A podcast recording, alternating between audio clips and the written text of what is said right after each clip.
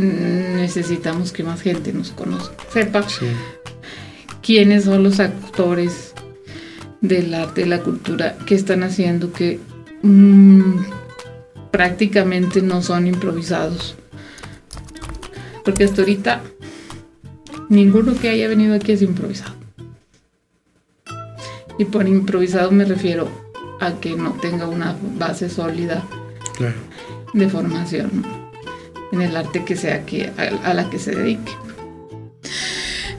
Hola a todos, gracias por acompañarnos de nuevo en, esta, en este episodio del Preludio Podcast, su preludio favorito, dedicado para mi querido Irán, mi productor. Sí, me estoy, eh, estoy siendo sarcástica y lo sabes. Quiero que sepan que tenemos un invitadazo. Estamos aprovechando que anda aquí en la ciudad porque nos abandonó, pero queremos que regrese muy con, toda la, la, fortaleza que le dé, que le dé la madre patria en su quehacer. Rodrigo Alvarado. Hola Anita, muchas Bienvenido a tu programa. No, muchas gracias. Estoy bien contento de estar aquí. Qué bueno, qué bueno que nos acompañes, qué bueno que nos encontramos. Sí. Me dio mucho gusto verte cuando llegaste. No, es, no, sabía que ibas a, venir de vacaciones, pero qué, qué bueno que, te, que te diste la vuelta por tu ciudad. ¿Saltillense? Sí, saltillense. ¿Completo? Completo. No hay ni una duda. Ninguna. No, soy de aquí, soy de aquí. Platícanos quién es. ¿Quién eres? ¿Quién eres? ¿De dónde saliste? ¿Quién es? ¿Cómo te defines? ¿Quién es Rodrigo? ¿Cómo me defino? Yo creo que soy un ser, una persona en proceso de muchas cosas. Ajá. Creo que ahorita soy aprendiz de muchas cosas, ¿no? De eh, desde ser humano, desde ciudadano, desde hijo, desde hermano, hasta músico, aprendiz de músico, de guitarrista, de artista. Eh, me considero una persona eh, ansiosa por aprender muchas cosas. Ya. Guitarrista de profesión. Sí, músico y luego guitarrista. Y loco. Y loco, sí, como debe ser. Como Dios Si no, no, no cuenta. ¿Por qué la música? Pues realmente fue una casualidad, porque en mi familia directa, o sea, al menos como crecimos en mis papás, mis tíos, de ambas familias, yo nunca conocí a nadie que fuera músico. A mí me contaban que el abuelito del abuelito, mi abuelito materno, este, que tocaba muchos instrumentos, pero a mí ya no me tocó. Y a mi hermano muy poco realmente. Y mis tías, mis tíos, mis papás, no, no, nunca. Pero mi, mi, papá cuenta historias bien bonitas. Dice que cuando yo estaba chiquito íbamos a los tacos, allí al centro, a donde sea la barbacoa, llegaba alguien con guitarra que yo quería cantar. Pero yo de chiquito, yo ni me acuerdo. Pero, pero que como que tuve mucha inquietud también, que me gustaba mucho, por ejemplo, bailar en las fiestas de niño, ¿no? O sea, como que siempre me llamó la atención esta, la magia de lo que mueve la música, ¿no? Y después eh, mi hermano en la secundaria entró a la rondalla, mi hermano mayor me lleva siete años. Yo pues todavía estaba niño y yo lo voy a tocar la guitarra y, me llamaba mucho la atención. Nunca la agarré, pero me llamaba mucho la atención. Él quiso estudiar más, lo metieron a clases. Este, cuando él no estaba en la casa, yo agarraba su guitarra porque decía que le iba a romper, y, pero para jugar, no, yo no sabía nada. Y luego eh, le dije a mi mamá, oye, quiero entrar a, a curso. Y nos metieron a los dos a un curso aquí en el centro, ahí en enfrente de la... Eh, por la calle Hidalgo, enfrente de la sección quinta, me parece que es. Ya. Este, y ahí nos metieron a los dos y, los dos fuimos aprendiendo, pues, boleritos, las canciones de rondalla, y de entonces me, enganché. Ya. Entonces, a ver, voy a hacer una pausa aquí. En la normalidad de lo anormal que, es la, que son las pláticas en, este lugar. Tu hermano estaba en la rondalla. Sí, el Nicolás Bravo. Ya. ¿Qué opinas tú de las rondallas? Pues eh, yo ahí aprendí a tocar. Ok. Eh, me gustan las canciones de rondalla. Ya después fui eh, conociendo, interesándome por otras cosas y sí fue causándome desinterés. Pero es bonito, es parte de, aquí de Saltillo y, es bonito también apreciarlo. Me gusta, me gusta. No soy fan fan, pero me gusta. Pero sí reconoces que tuvo parte. No, es, es parte. Tu formación. Sí, sí, sí, en mi formación y en la, y en la formación de, de Saltillo también.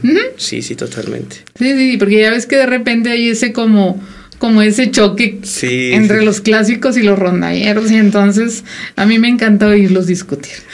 es tan divertido y a mí también me encanta. Es, es divertido, pero es enriquecedor. Claro, sí. Es muy enriquecedor. Bueno, es que están las dos partes, ¿no? Están los guitarristas clásicos que, que tuvieron esa guitarra clásica desde, desde que el instante que conocieron el instrumento y otros como yo que no conocían lo que era la guitarra clásica, o sea, que fue a través de un proceso, primero la rondalla, luego los boleros y luego la- el pop y hasta el final la, la guitarra clásica. Va.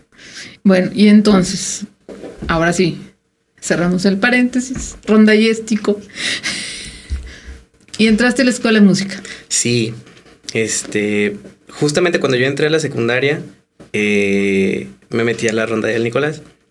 Y yo siempre andaba con mi guitarra para todos lados, ¿no? Así, para todos lados. Este, con mi familia, en la escuela, para todos lados. Y de repente, no, de verdad, no me acuerdo cómo supe que había unos cursos, este, de guitarra. Y yo había dejado los cursos hace mucho. Entonces dije, ah, pues como que siento que necesito aprender cosas nuevas, ¿no? Entonces le dije a mi mamá y buscamos y encontramos el curso sabatino de la Escuela Superior de Música. Ya. En mi familia no sabíamos que existía una escuela superior de música. O sea, pero mi- no te digo nada más yo, mi familia completa, ¿no? No sabíamos que para eso se estudiaba. Entonces yo fui a los cursos y, ah, pues el maestro, el profesor Leonel, este, que fue mi primer maestro de guitarra clásica. Ahí conocí a, Isaac, el hermano de Arodi, sí. que también me dio unas clases. Que también cuando- estoy esperando que venga para agarrarlo. no, hay que casarlo, hay que casarlo él. Pero va a venir. Y este. Y empecé a ver lo que. Ah, que partitura. Ah, que las notas. Ah, que la guitarra clásica. Y luego me decía el profe, me decía, oye, pues. Pues, si, si tú quieres estudiar guitarra, puedes. Considéralo, piénsalo, háblalo con tus papás. Me puse a investigar videos y todo. Y, y me gustó. O sea, me gustó lo que encontré. Y, y yo- dice mi, mi papá que un día dije, voy a presentar para la escuela de música, ¿no? Supe que se podía entrar sin prepa. Sí. Entonces lo hablé con mi mamá, mi mamá no estuvo tan de acuerdo, me dijo, a ver, no, no, no, termina la secundaria, estudia otra carrera y luego ya vemos, ¿no? Este, No se puede. no se puede, también mi hermano así como un poquito, mi papá, bueno, piénsalo y todo, pero es que no sé. No se puede. No, o sea, yo- no me acuerdo en qué momento fui tan terco. No se puede. No, no, no se puede. Y, y pues total, presenté. Yo no me acuerdo que me inscribí así medio sin decirle a mi mamá. O sea, ya hasta el final, creo que después, en esos ratos le dije, oye, me voy a inscribir o ya me inscribí. Señora, ¿lo estoy oyendo? Y, y pues ya, total, presenté el examen. Este, me acuerdo mucho que tuve un concierto antes de, creo, no me acuerdo si ya había presentado o no, pero con una amiga de la secundaria. Fuimos a, a- a la Aurora Morales. Nos Ya, invita- sí, Pues, acá al recinto. Sí, porque me- el profe de guitarra que me daba clase me invitó. Me dijo, oye, me invitaron a tocar, pero yo no puedo. Ah, pues yo con una amiga toco canciones. Ah, pues vayan. Fuimos, ¿no? Y fue toda mi familia, fue mi papá, fue mi mamá. Mi mamá lloró, mi papá lloró. Yo estaba a punto de entrar a la escuela. Bueno, o de presentar, no me acuerdo. Y luego me dijeron, no, pues entra, presentan, o sea, los dos. ya presenté. ya sé, no sé. Ya me Este, aceptaron. Ya. ¿Cómo les explico? ya llevo un semestre. Y, y pues sí, se, se fue dando muy rápido también. No me acuerdo así como un momento decisivo. Fue, se fue dando. ya. Le- el, el Nicolás tiene, tiene una Cuna, ¿no? cuna. Muy interesante porque los forman desde muy niños, muy chiquillos. Este, el, trabajo que hace el profe es, digo, porque, porque por ahí circulan las criaturas que viven en mi casa. y no he podido hacer que agarren un instrumento, lo sabía. Ya, un- una de ellas está ya por, por una de ellas sí nomás tengo dos. ¿Y qué Este, toca? La, la criatura menor quiere, quiere guitarra. Ay, bien, qué bueno. Entonces, yo creo que ya este año mm, lo va a tomar en el club y ahorita está en el coro. Ah, en el coro, claro. En el coro. Este. Pero platícanos tú. ¿Cuál fue el género que más te gustó de la guitarra? Cuando yo empecé, cuando empecé y empecé a tocar de todo, o sea que primero la rondalla, luego los boleros y así, yo me, me clavé mucho con la música pop, la que la que mis compañeros y mis compañeras de salón querían escuchar. Yo creo que tú querías esto, eh, tú querías ser este, como el de la canción, querías ganar el primer millón. Ah, ah, tú querías tocar en la radio para ganar tu primer millón. Me leíste, me leíste totalmente. Era lo que quería cuando estaba en secundaria, primaria, los primeros años. Y esas canciones eran las que todos mis amigos cantaban conmigo. Todos, todos. Justo, justo, justo. Así como lo dijiste. Sí, no. Mi primer millón, este. Tabaco y Chanel, y luego las de pop, y luego. Pero después, después, inmediatamente después de eso, la trova. Fue la que. Y fue por mi hermano mayor. La que me clavó mucho. Y yo creo que la trova fue la que me empezó a. De alguna forma despertar los dedos. Así que ah, ahora arpegios. Ah, ahora este cambio, acordes con con extensiones, ¿no? O sea, de alguna manera fue, fue, me clavé mucho con la trova. Ya. Por mucho tiempo. Pero está bien. Sí, me gusta, me gusta mucho. Sí, sí y, y, es todo un género y tiene un, importante número de seguidores en, en todo, por lo menos en este país. Sí, ¿no? Y, en Sudamérica en general. Sí. Este. ¿Y luego qué hiciste? Pues pues ya me dijo, bueno, pues presenta. Bueno, más bien ya había pasado, creo. Y bien contentos mis papás porque pasé en el segundo lugar. Ok. Y yo, pero yo, Anita, yo entré sin saber leer partituras.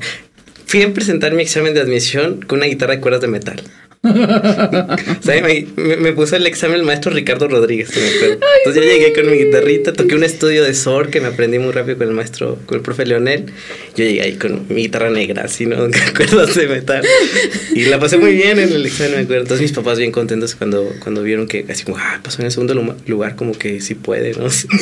Sí, tiene talento el muchacho. Sí. Y la idea era quedarme en el Nicolás en las mañanas irme a la escuela en la tarde, ¿no? Pero me dieron los horarios y entraba a las 2 de la tarde, dos y media. Y el Nicolás salíamos a las 3 de la secundaria. Entonces fue como que, bueno, a ver, vamos a pedir permiso a ver si te dejan. No, no pues no me dejan salir temprano. Bueno, vamos a buscar otra escuela. O sea, mis papás fueron apoyándome mucho, mucho, mucho, mucho. Y luego, pero siempre, esos años siempre fue la condicionante, ¿no? Bueno, terminas la prepa y otra carrera. Y pues no, me, me enterqué y, dije, no, es que me tengo que dedicar. Y de aquí ya no me sacaron. Y ya no me sacaron. y luego más cuando les dije, no, en mi escuela hay un maestro muy famoso. Este, y quiero ser su alumno, pero, pero sí necesito dedicarme solo a esto, mamá, y, solo... Bueno, pues vamos a ver qué pasa. Y pum, pasó.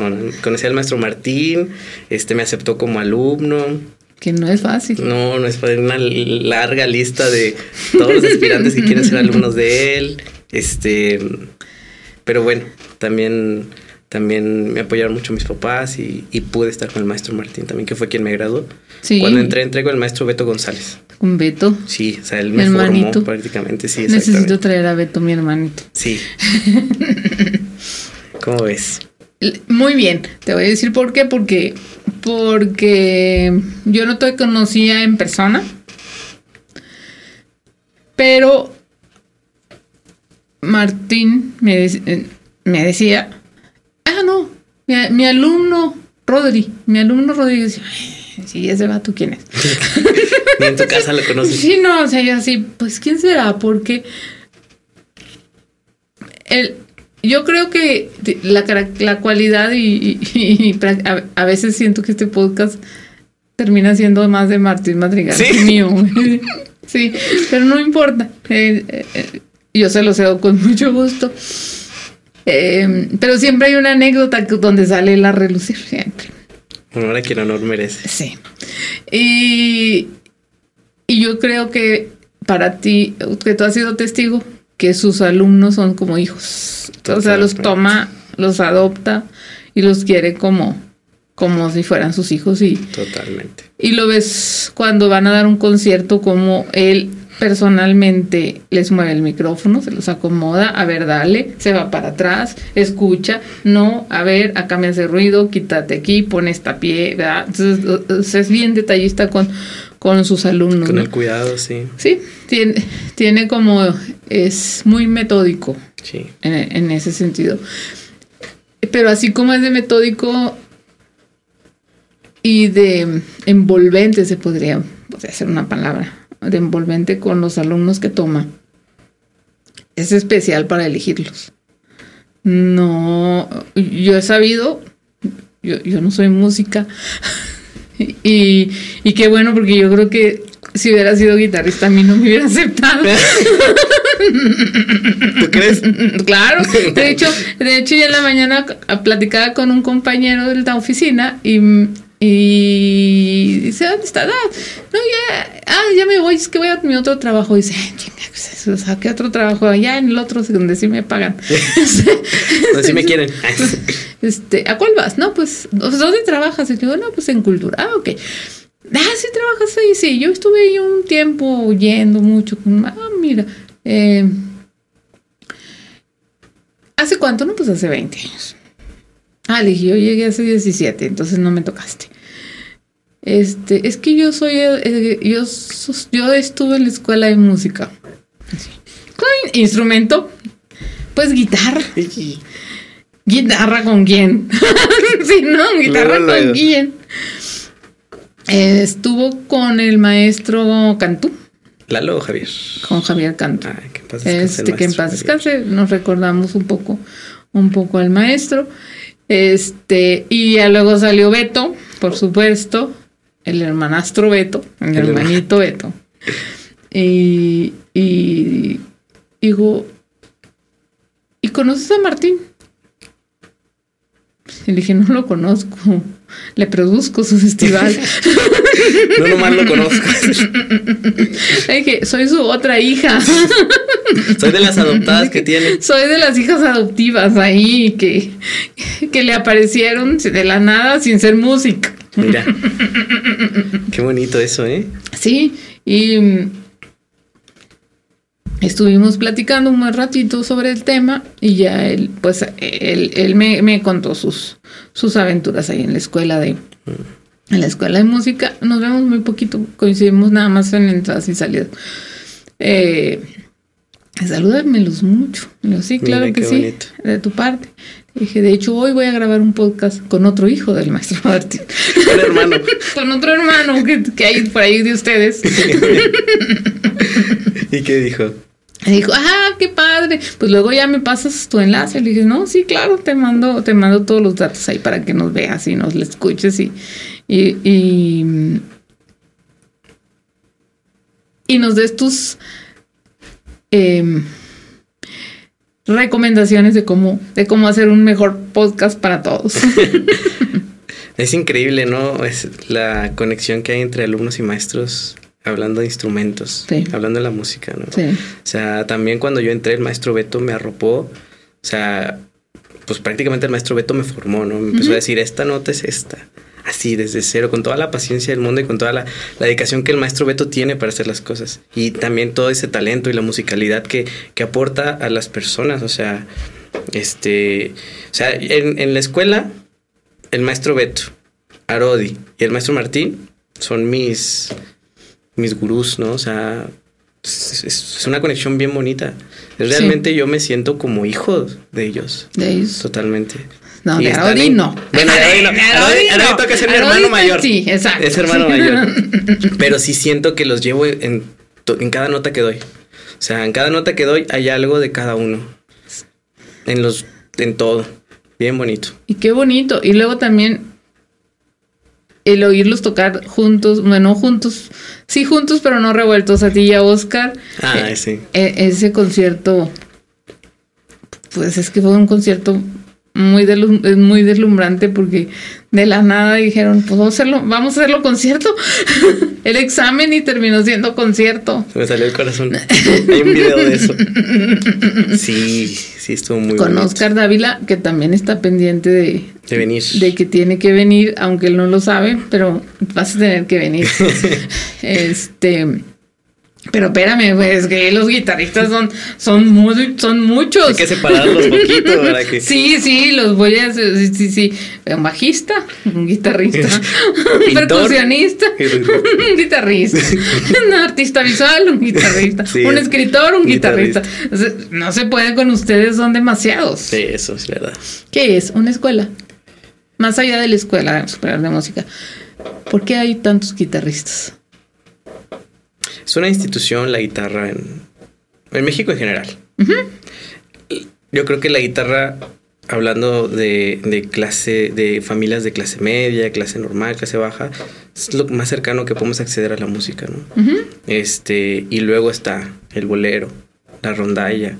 Y luego ya está, bueno, que ya tiene tiempo, pero cada vez crece más la guitarra clásica como institución, ¿no? Cada vez hay más arodis, cada vez hay más, o sea, eh, crece y crece y, está al alcance de todos. Y, y yo creo que, que, pues llama mucho la atención y el típico, en mi caso también niño, ah, el, la banda de rock, ah, la guitarra eléctrica, ah, este, el pop, ¿no? La guitarra acústica, o sea, está al alcance. Sí. Es un instrumento muy al alcance de la gente. Tienes toda la razón. Sí. Es, es, este, en algún momento hicimos ese pequeño, ese, como ese pequeño análisis de la labor de la rondalla como, como, como el primer acercamiento de muchas, Totalmente. muchos niños, muchos jóvenes a la música. Totalmente. Este, no, es un adeudo que no se podría cubrir nunca a la rondalla. Es verdad. Sí, sí, sí, claro que sí. Y ahora, y, y, lo imagínate, con esta constancia del Festival de Guitarra, esta permanencia y esta grandeza del Festival del Maestro Martín. O sea, yo cada vez, cada año veo más gente más chiquita en las clases magistrales. ¿Ya las viste? Sí, ¿Te, ¿Ya lo notaste? Es maravilloso. Yo este año vine a las clases magistrales, entré, yo no conocía a nadie. y yo dije, ¿en qué momento, no? Y, y, cada, y luego lo, los chicos que, que, que, entran a revisar que yo no conozco, tocando increíble, cada vez más jóvenes. Uh -huh. Y dije, qué bonito. O sea, se ve toda la labor de ustedes, del maestro Martín, del maestro Beto, de, de tantos años. O sea, es. Y en los conciertos, como siempre, llenos. Llenos. Llenos. Llenos y, y cada vez también niños y cada vez niños más bien portados. O sea, es, se está creando. Es, es, que no sabes que tengo un látigo. Ah, ya decía yo. Ya decía yo, con razón el maestro Beto me dijo, no, te, no, no vas a sonar el celular. No, está no, va, ponlo en silencio. Este, si yo, sí, ah, un niño llorando, sí. Pues, sí, pero no al niño. Ah. al papá, al papá. o la mamá. Es que se te caía la criatura. Y el celular los agarras así. Sí, sí te creo ahorita. No, sí sería capaz, pero, pero todavía no llego a tanto. No ha sido necesario. Pero no ha sido, sí. A veces sí. Sí, ¿verdad? Ocasionalmente ha habido momentos en que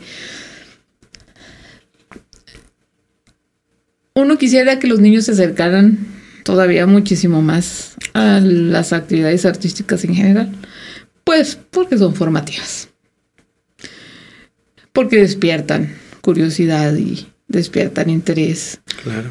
Y es la labor que uno hace en el, cuando anda metido en esto. Sí, sí, sí. Este, esperar que grandes y chicos disfruten la música y todo, ¿no?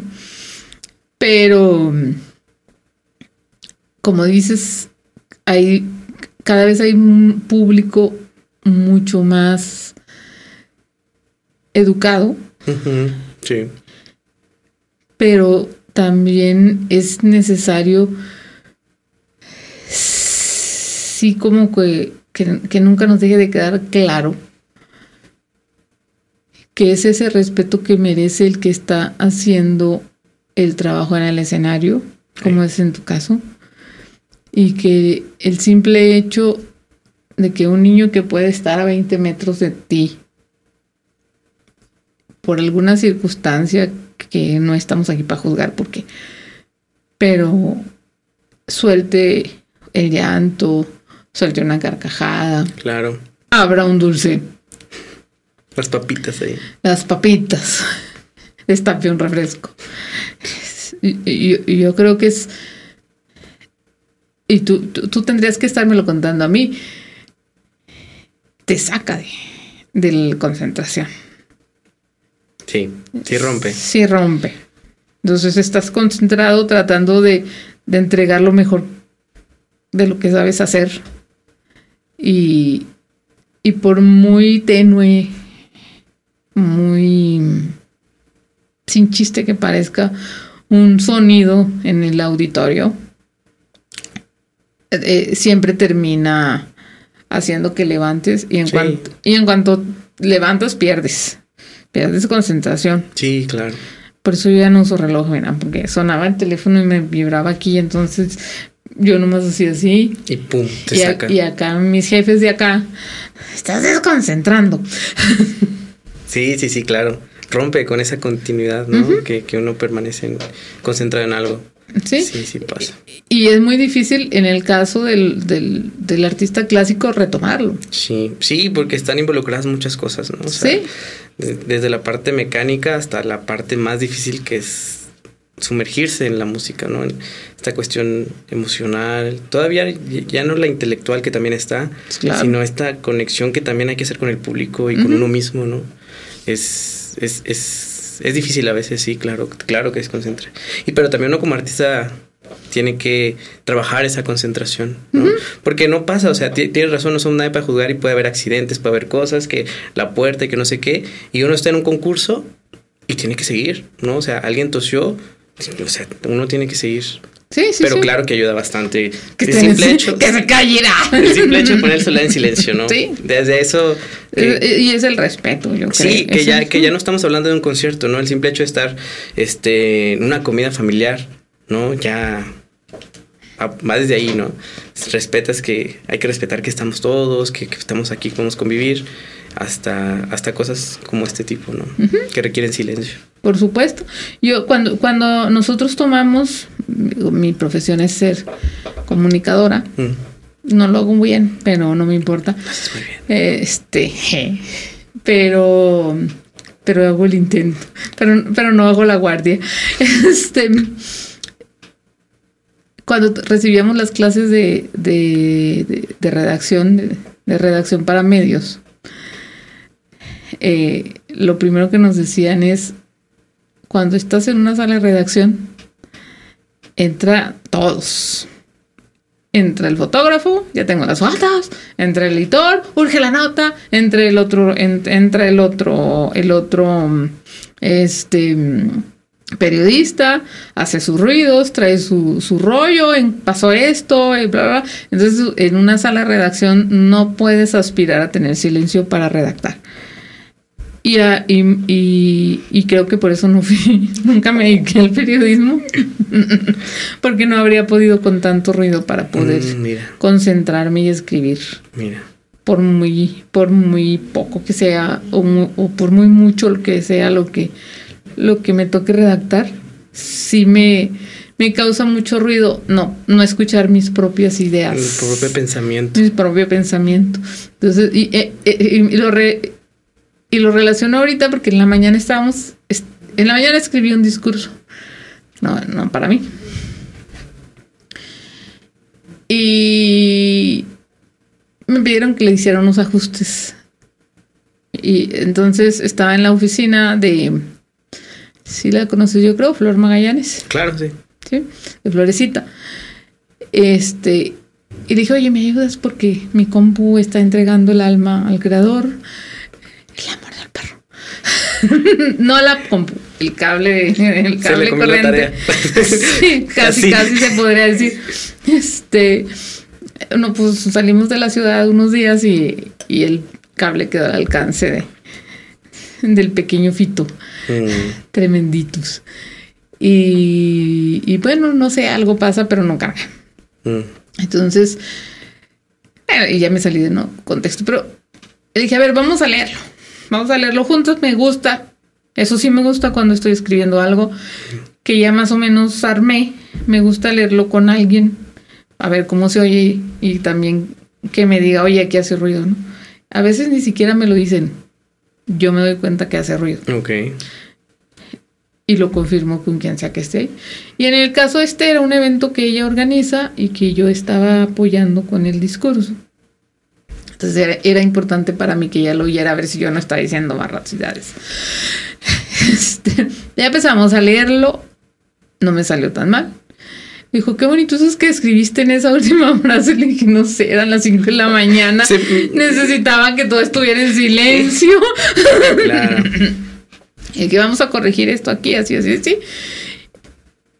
Y lo hicimos juntas.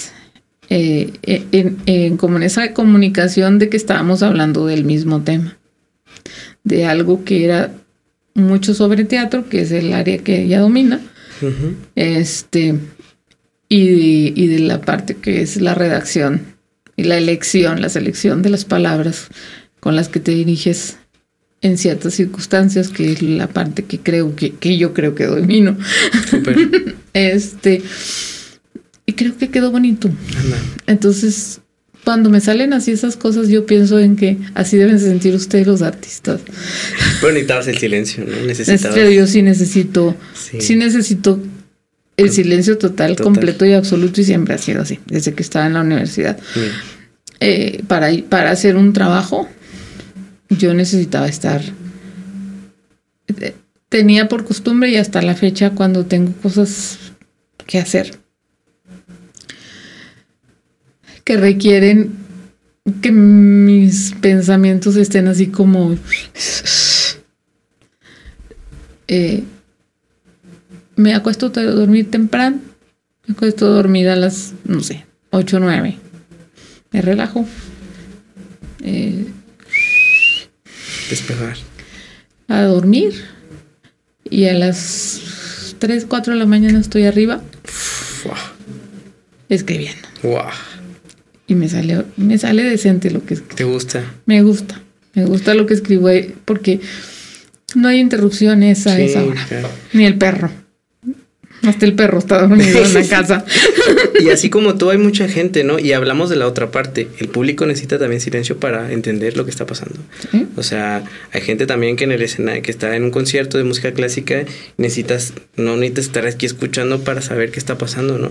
¿Qué te están queriendo decir enfrente? Exactamente. Entonces, es ambas partes. Sí. se necesitan. E, e incluso en el caso, en el caso de los conciertos, yo me atrevería a ir más allá aunque me odien.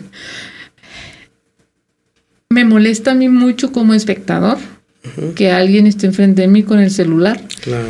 Con el brillo a todo volumen. Claro, sí. Por sí, En candila. Sí. aunque, aunque lo que esté pasando en el escenario es completamente auditivo, el hecho de tener aquí un ruido visual me desconcentra de lo que estoy tratando de... E, es, como este meme que existe que dice, ¿por qué si quiero ir de reversa le bajo a la, ah, al estéreo? Ah, soy, soy, me estaciono y le bajo. Me voy a estacionar y le bajo. Sí, o sea, bueno, no lo sé, a mí me hace muchísimo ruido que, que haya elementos perniciosos cuando estamos este, eh, disfrutando una pieza muy especial o una pieza que requiere que tú como espectador también la comprendas y veas el nivel de complejidad de quien esté ejecutando. Sí, claro, claro. Sí, por algo las luces están bajas. Exactamente. O sea, las luces están nada más para que puedas ver partituras, punto, se acabó. No para que le moleste al que está ejecutando. Totalmente. O al público. O al público. Este. Y lo que me encanta del teatro es que cuando estás en el escenario, no se ve nadie en el... No, no. Si en el festival de guitarra cuando toco se hubiera visto a alguien, no, yo no salgo. No, no, no, yo no salgo. Eh, eh, este año que, que pues me toca hacer la, la de maestra de ceremonias en la inauguración. Sí, sí, sí. Que salgo y salgo así toda encandilada. a, empezar atrás oscuro. ¿Estás de acuerdo, no? Allá, allá, allá atrás, las, tras el telón está oscuro. Muy tenue y luego entras al escenario y las, los reflectores para, para. Entonces ya ahí ya la pupila brinca. Y luego te vas a dirigir al público y no es nada. ay, güey. Quisiera estar en mi cuarto así. ¡Espérenme! Sí, sí. ¡Préndale! Déjenme al chile estoy hablando. Este, dejen que terminen de sentarse, la gente no se me vaya a caer. Sí, sí, sí. Este, ahora platícanos cómo es que fuiste a dar España.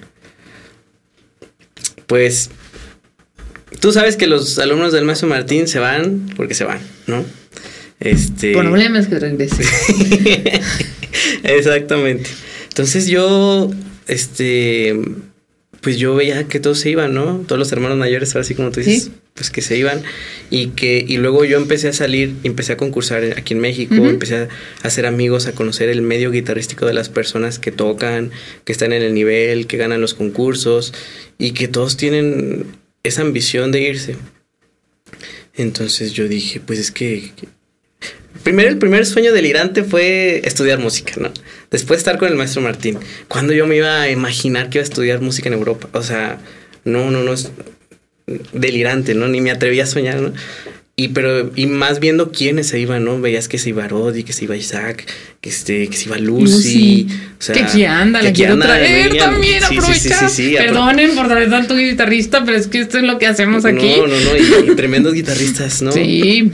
Entonces yo decía, es que, es que me tengo que ir, ¿no? Y luego el maestro Martín trayendo a los mejores guitarristas del mundo aquí a Saltillo. ¿Eh? Del mundo. del mundo. En, en, España, en Europa, eh, dicen, ¿cómo que viste a, a Manuel Barrueco en concierto? Hola, lo hemos traído tres veces. al maestro Leo.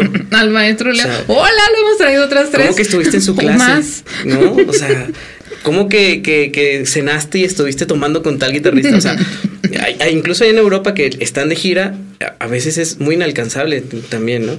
Este, o sea, es que trae, el maestro Martín trae a la élite. Entonces, estás a las clases, te emocionas. ¿Dónde está maestro? Ah, estoy dando la maestría en tal país. Claro que dije, no, voy a, le dije a mis papás, voy a estudiar, este, voy a traer nivel y me voy a, me quiero ir a Europa. ¿Cómo le vamos a hacer? No sé. Y ellos, también me dijeron, y ellos también me dijeron, ¿cómo le hacer con el dinero? no sé. Vendan su alma. Sí, vendan los carros, véndanlos, ¿no? Los vendemos, dijeron. Vendan los terrenos de la abuela. ¿Y cuáles? No sé. No, o sea, pues, o sea, y esa semilla siempre estuvo, ¿no? Y ahora después fue dónde. Entonces la primera opción fue obviamente Italia, que ahí estuvo Arodi, estuvo Lucy, varias gente, amigos míos de, de, otras partes de la República fueron allá. Este, que, que, que de cierta forma la generación de Arodi, de Lucy, del de los alumnos del maestro Martín y de esas edades abrieron ese camino a Italia. Es, e, esa generación marcó. Totalmente. Marcó mucho. El hecho de que llegaran los mexicanos. Ahorita Italia está lleno de guitarristas mexicanos, ¿no? Este fue la primera opción. Y luego, pero veía que seguía tomando clase con los maestros que trae el maestro Martín. dije, ay, es que también está Holanda. Ay, es que también está. o sea, y te vas adentrando en ese mundo. Vas buscando a los maestros y que este es todo, ¿no? Es maestro de este maestro y total. Después dije, no, me voy a ir a Holanda. Me quiero ir a Holanda con Soran Dukic, ¿no? Sí, me encanta. Sí, me encanta Soran. Es, otro, es, un, es, un, es otro tipazo, sí. Y, loco, como debe ser. Sí, sí, no, no, no. No sé si ya lo conté, perdonen, recuerden que soy Senecta. Estuviste cuando vino el concierto, que dieron el concierto los tres, Soran, Anielo, Desiderio y Costas. Y Costas. No, yo no estaba. ¿No estabas? Creo que fue la última vez que vinieron. Los tres. ¿Pero en qué año fue eso? Yo empecé a ir en el 2015. Fue en el... El mundial fue el 21. No, pero ese año vino Soran solo. No, no. Cuando, cuando fue el mundial. Cuando fue el mundial. No, venía con ellos dos. No, sí. Tal hablamos al maestro Martín. Bueno, no hay necesidad, ahí tengo las fotos. E, es, que estábamos en el, en, en el restaurante. Me la sé, me la sé. Yo la viví. Yo estaba ahí. Y no sé por qué estaba ahí, porque yo no suelo ir al restaurante cuando están los maestros. Me parece que es un momento en que a ellos les gusta mucho convivir juntos, hacer... Y, yo soy un ente extraño. O sea, yo hago que vengan nada más. Y entre ellos amigos que no se ven desde hace mucho. Y se hablan en inglés, español, francés, griego, croata, japonés, takataka, jijiji, jajaja. Y, es, eso es lo que me gusta mucho de la facilidad que tienen para ser políglotas todos. El caso es que está el maestro ahí. ¿Era, qué fue el mundial? Estaban jugando Croacia contra no sé quién. Croacia contra Serbia, ¿no? Croacia contra. fueron los, los cuartos de final. Los cuartos, sí. Este, por ahí debo tener la foto, por ahí la tengo, por ahí la tengo.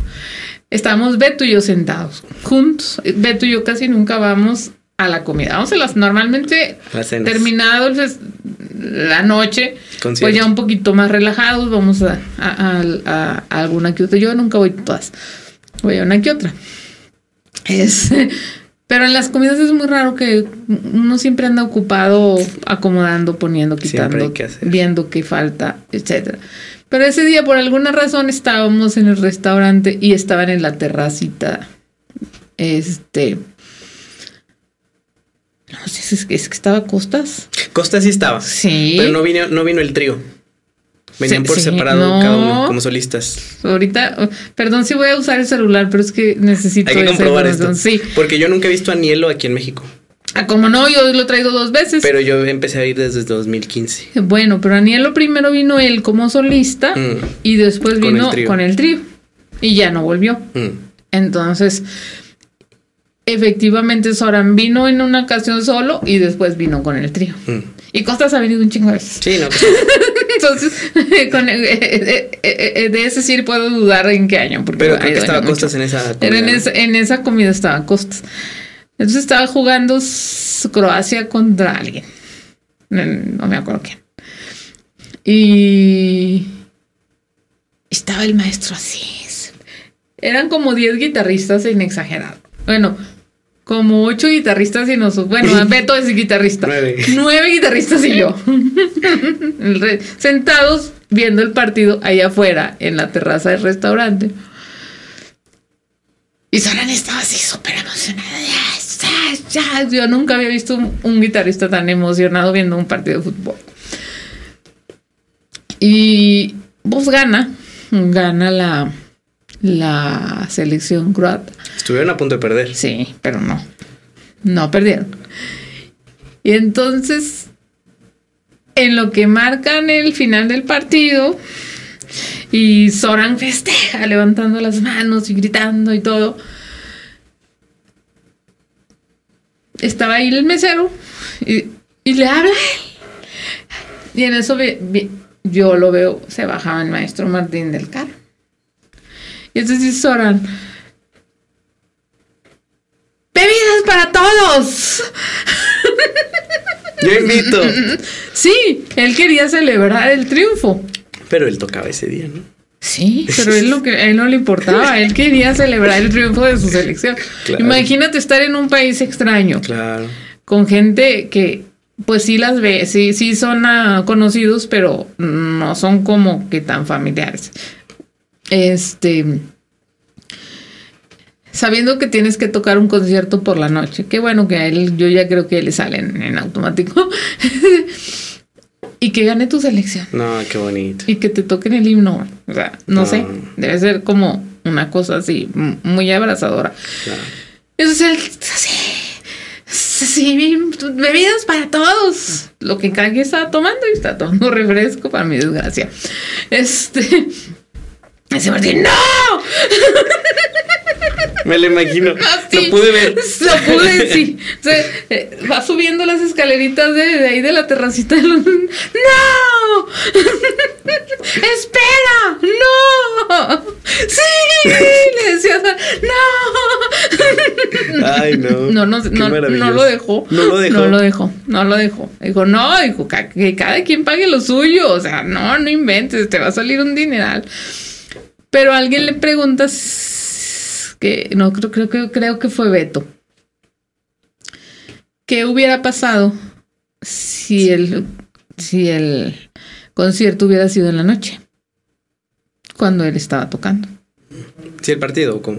Sí, perdón. Ah. Si el partido hubiera sido en la noche cuando él estaba tocando. Sí, creo, si vino solo, ya me acordé. Porque su respuesta fue, le hubiera pedido a Martín que me pusiera una televisión en el escenario. Esa noche tocaba en el Museo de las Aves de México. Y le dijo, ¿a poco sí?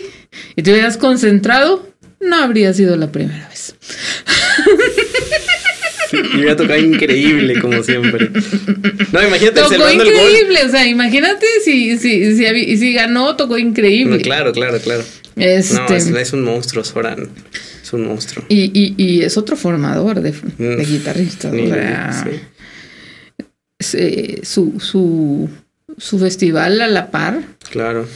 Hace un trabajo de formación también de, ejecutantes europeos. Muy, importante. Muy importante. Que ahorita Soran está en Paracho. Ah, sí. Ahorita, ahorita. Tocó anoche. Saludos a mi amigo Rafa Granados. Abel, Abelito. Ahí andan, sí, sí, sí. Y este. Abel y Abelito. Abel y Abelito.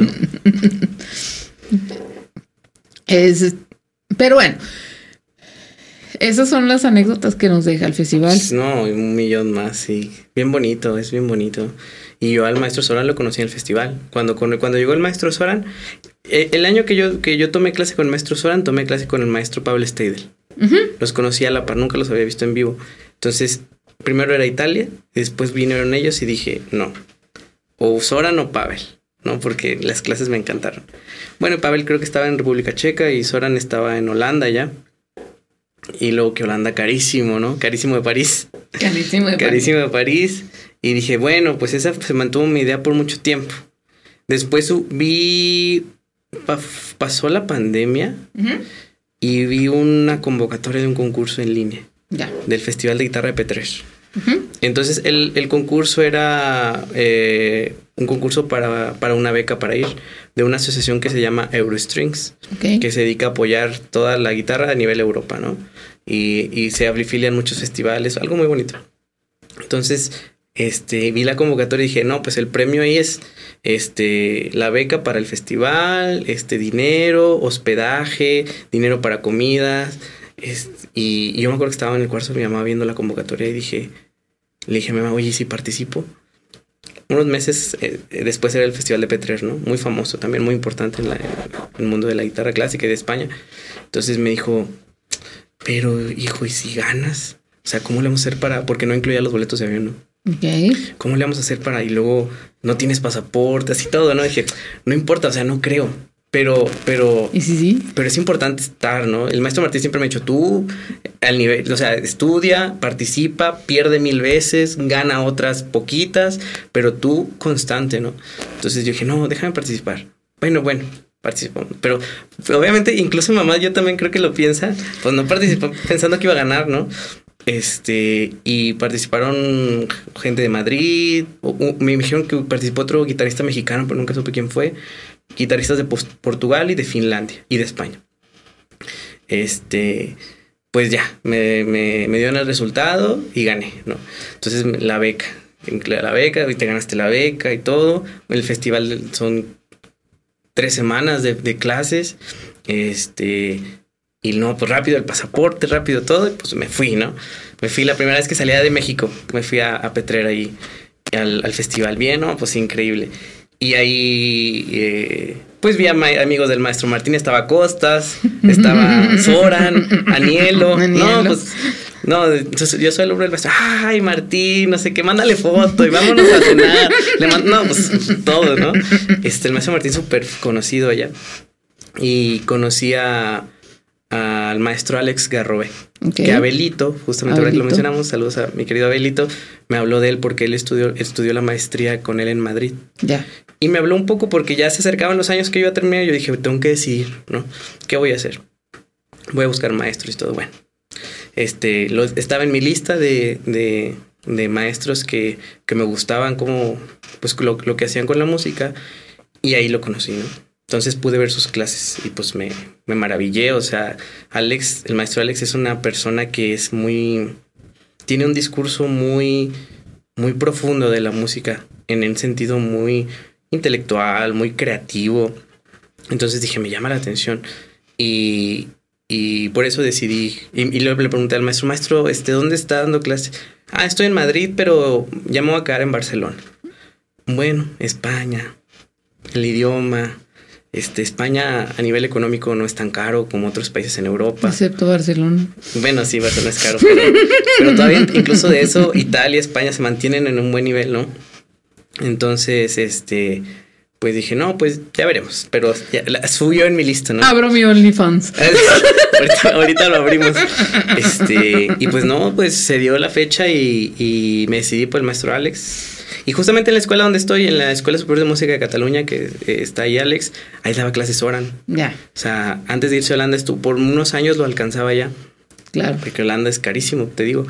Entonces, este, ahí en el, concurso, en el concierto de Petrer, en el festival de Petrer conocí a Alex y, y por eso Barcelona.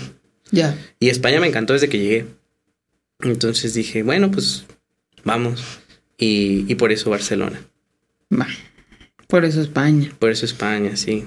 Sí, sí, sí. Que, que es, pues no me arrepiento, o sea, súper, súper bonito todo y llegas y, y es como que aprender muchas cosas de cero, ¿no? ¿Qué dirías que es lo más, lo, la experiencia más importante de lo que has aprendido? Uf. En un año, un año llevas ya. Este verano fue para digerir toda la información tan rápido. pues es que es, son muchas cosas, pero yo creo que una de las cosas es em, reflexionar muy bien una creación de un discurso propio.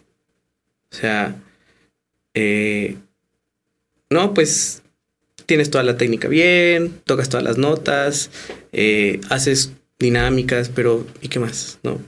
Mi primer clase, ¿no? ¿Y qué más? Este, ¿qué quieres decir? ¿Qué quieres proponer? ¿Qué piensas de estas? Y yo, ¿no? Así.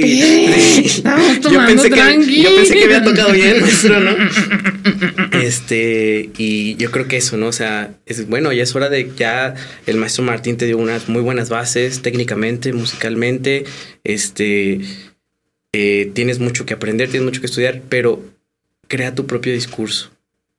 Ese proceso es el que más, más me ha costado y, que, que más me ha emocionado aprender que ahorita es como que esa crisis existencial musical y creativa, ¿no? ¿Qué hacer con la música que tienes enfrente?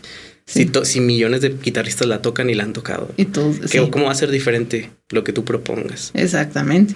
Porque incluso en, un, en una actividad como, como es el festival que tiene en su intermedio, digamos del día 2 al día...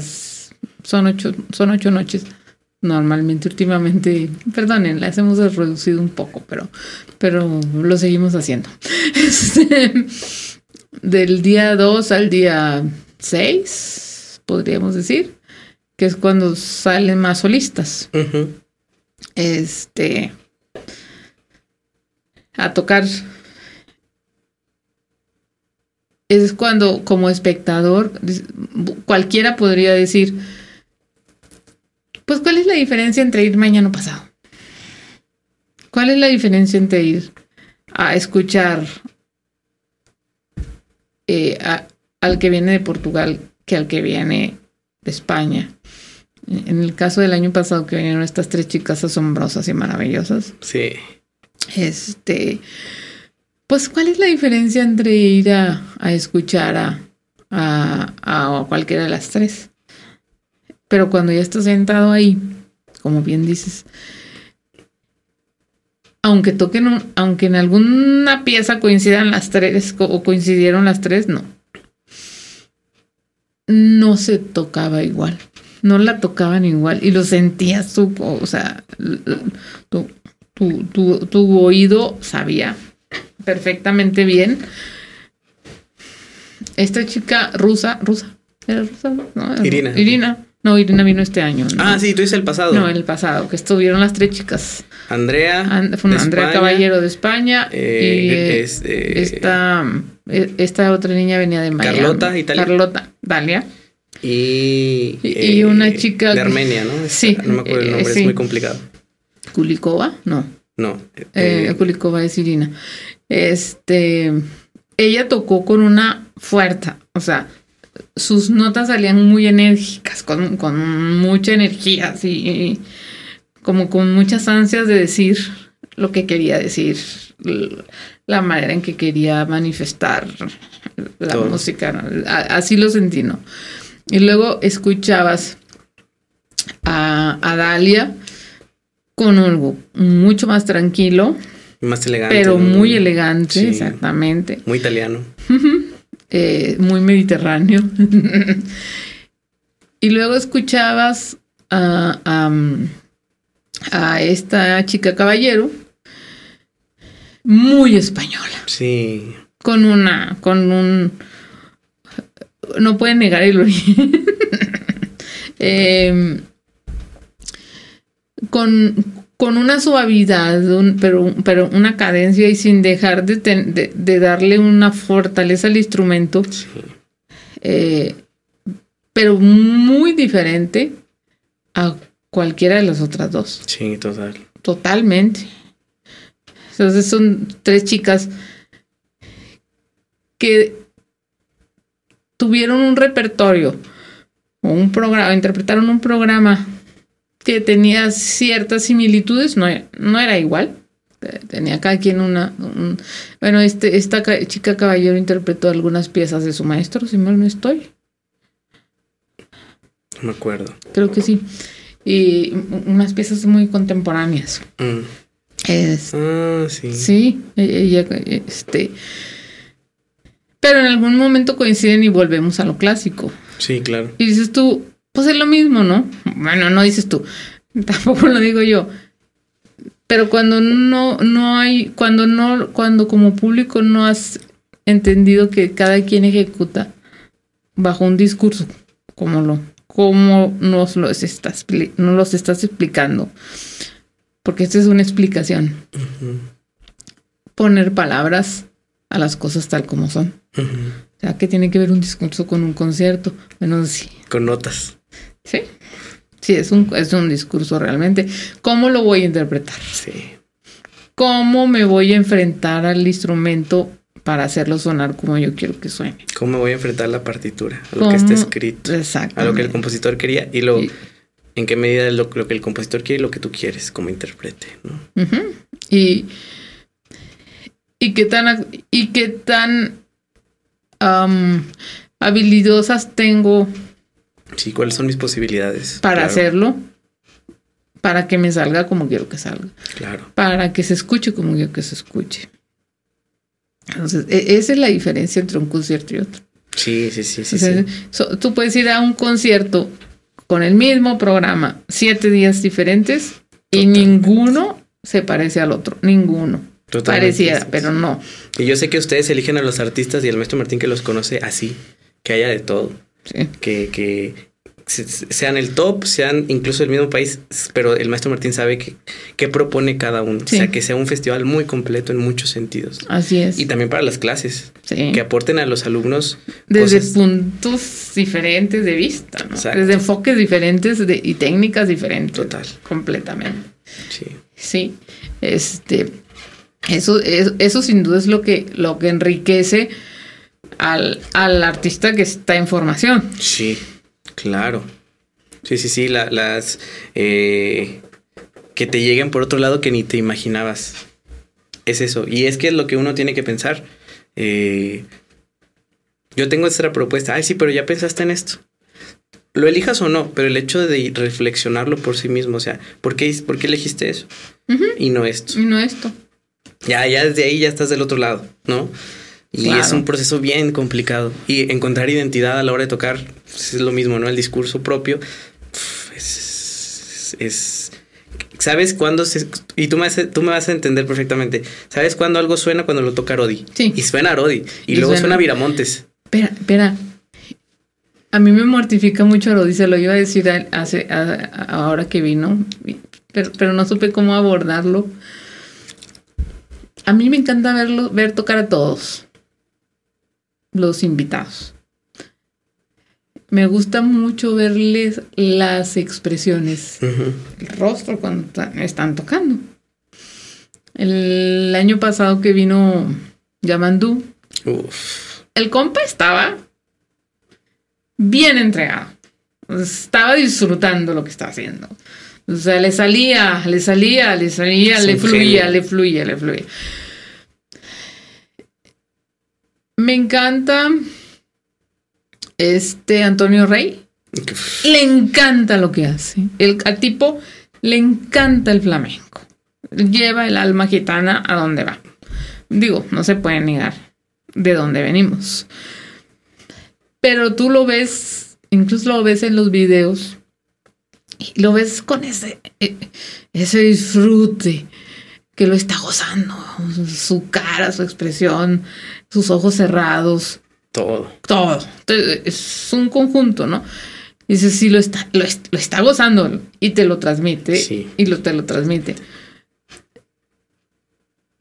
Yo siento que Arodi sufre mucho.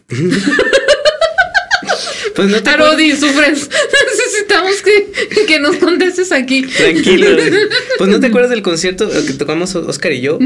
Todos también, Oscar. Sí. Las- las- las- no, no sé si viste que le hicieron memes. No, no llegué a tanto. Memes a nivel nacional. O sea, páginas famosas de, de guitarra, De música clásica en Ciudad de México y le hicieron memes a Oscar, ¿no? Con, con, con orquesta y con su cara.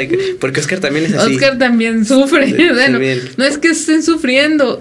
eh, eh, eh, pero no se ven gozando. Pero sí están, sí están gozando. claro que están gozando lo- porque lo hacen y, y, y- Claro.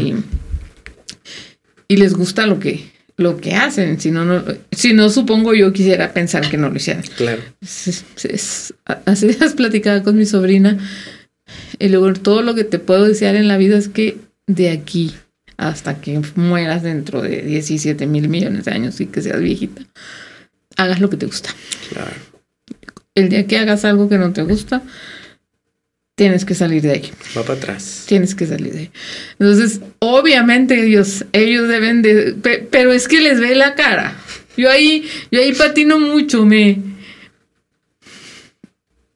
como que me, como que me descompensan. a Pablo lo he visto tocar a Pablo Garibay con Ajá. una serenidad en su rostro Muy sereno, muy tranquilo. una tranquilidad y te transmite las notas con eso, así, con, con, con, con. He, he oído tocar al maestro antes y después, antes y durante el concierto. Y es, su cara es bien diferente antes ¿Así? y durante el concierto. Sí, sí, no, definitivamente sí. Este sufre mucho antes de un concierto. Yo lo siento que sufre mucho antes de un concierto. Es, pero en el concierto ya Pum. está liberado. Completamente liberado. Entonces, e- e- esa, esa expresión en el rostro de cada quien que ejecuta también es parte de del mensaje que está transmitiendo. identidad, ¿no? sí, del discurso, del de todo. discurso. Sí, sí, totalmente. Y es muy particular como cada uno es a su manera Sí. y es su forma. O sea, es muy, muy bonito. Sí. Es- pues, es- este año, este José Luis de la Paz, lo vimos, este, estaba extasiado y nos tenía extasiados a todos. O sea, estaba así. En, en una ocasión, ya me acordé, me acuerdo, ya me acordé. No fue con un guitarrista, fue un pianista, un pianista alemán que, que vino a dar un concierto al teatro. No recuerdo el nombre, pero tengo entendido que está casado con una chica de Saltillo Ok. pero viven en Alemania. Este. Yo fui como espectadora, yo todavía no, no estaba metida aquí en este asunto. Y. Y nos puso a cantar a todos, no a cantar, sino como a. y cuando menos pensé, volteé y todos estábamos entonados, entonados. Y entonces él se vuelve a sentar al banquillo del piano y, y empieza a interpretar la pieza que, que iba a hacer. Y todos estamos entonados, tocando con él, pero con, con el... mm, Mira. Fue, fue muy interesante. Qué bonito, qué manera de Sí. involucrar. Que de involucrar al público. Sí, qué bonito. Este fue un, un concierto muy, muy bonito. Entiendo que este señor vino dos veces. Mm. Necesito. Habría que ver con quién está casado, a ver si lo traemos otra Hay vez. traerlo, sí. Y hacemos un festival de piano. Así también tenemos en este podcast pianista, porque, No, muchísimo. porque tanto guitarrista. Ya, chole. Le vamos a cambiar, Chole. no, no, no, le vamos a cambiar el nombre. En lugar de preludio va a ser el podcast de las seis cuerdas. Bien, bien, bien. No, y te va a sobrar. No vas a acabar nunca. Material, no, no, imagínate cuando se me cuando se me acaban los clásicos digo con los rondalleros. Sí, con los rockeros. Hay Y los mucha, rockeros. Mucha guitarra en Saltillo, sí. En Coahuila. En Coahuila en general. Sí. Pero ya hay mucho talento en todo. O sea, es- muy fuerte como el coahuilense, como el saltillense, es, tiene mucho que dar, mucho que decir. En muchas áreas, muchas, muchas. Muy bonito. Sí, sí, total. Exactamente. Ahora, ¿cómo, ¿cómo ves tú la educación artística en el país? Desde, desde, desde tu experiencia personal. Digo, sí, tenemos al maestro Martín. Pero tú dices más abajo. Apartémoslo un poquito. Pues mira, desde las primarias, secundarias hablemos, ¿no? Yo estuve supliendo unas clases allá de guitarra en colegios y era la clase de, música, la clase de artes, la clase de extra, extraescolar, ¿no? De los clubs, pues. Sí. Entonces yo llego y me dice mi amigo, un colombiano que da clase allá, este, me dice, vas a primero a recibir a una niña, tiene cinco años. Ah, perfecto. Este, ahí revisa lo que tiene. Mire, Llego, llega la niña, saca su banquito. Saca este, sus partituras. Saca como a su atril y se pone en posición de guitarra clásica, ¿no? Y empieza a tocar con un legato, con técnica, con las manos acomodadas, con, los hombros relajados, este, consciente de las notas que está leyendo y lo que está tocando. Yo dije, wow, ¿no? Bueno, una estrella, ¿no? Viene la segunda, igual. Viene el tercero, igual. Estamos aquí en México, ahí va, ahí va, pero estamos en pañales. O sea, ese es el camino que, yo veo que muchas instituciones, muchos maestros, cada vez más preparados, cada vez más especializados en la pedagogía infantil, a eso, a eso tiran y ahí va, pero nos falta. O sea, yo, yo en lo personal, yo lo único que, que aprendí en la primaria fue odiar la flauta dulce. el, y el cóndor pasa. No. ¿No te tocó? Sí, sí, sí. Es un clásico. Yo, yo me peleé con la partitura en primaria, ¿no? O sea, yo en primaria dije, yo no. O sea, eso fue lo que yo aprendí. Y eh, allá lo que hacen es, no me acuerdo si por, en primaria, no me acuerdo si por año o por cada seis meses, rotan instrumentos. Ya. Todos ven guitarra, luego piano, luego cello, luego eh, clarinete, luego flauta. O sea, no, no te estoy hablando de instrumentos. Eh, falta la viola. La viola, violín, instrumentos orquestales, ¿no? O sea, para en secundaria elegir uno en qué especializarse. O sea, eh, como creo que le llaman. Ay, no me acuerdo cómo le llaman a este, a este giro de vamos por todos los instrumentos y elige el tuyo, ¿no? Y desde primero de primaria está este acercamiento. Y y dices, qué bonito, o sea, es increíble la cultura en, ese sentido. Yo, yo, le preguntaba al profe Lalo, le digo, profe, quiero que el niño, mi hijo, el hijo mío, toque algo, por el amor de Dios, haga lo que toque. No me importa qué, pero quiero que tenga el consuelo de la música en un momento que, en que yo no esté y él necesite algo encontrar un espacio privado, un espacio propio, un, momento, ¿no? ¿no? ¿no? quiero que sea un artista que de concierto, digo, si él quiere, pues que bueno. Pero quiero que tenga ese consuelo de saber que ante una situación difícil puede el arte acercarse a, a un instrumento que lo sepa ejecutar. Y ¿qué me recomienda? sí, como yo que vas a ver si que le gusta a tu hijo. casi, casi. Así me vio. Mirada que juzga. Profe, yo sé que anda en cotija, tráigame queso. Eh, y me dijo, ¿qué le gusta? Le dije, no sé. Pues, eh, es que él nunca ha estado cerca de ningún instrumento. Dijo, tráemelo al coro. Mira. Al coro del SEM. Porque ahí él primero va a aprender de apreciación y va a aprender de solfeo y de ritmo. Este, y va, y va a empezar a ver qué es lo que ejecutan los demás. Claro. ¿Qué, instrumentos ¿Qué le llama?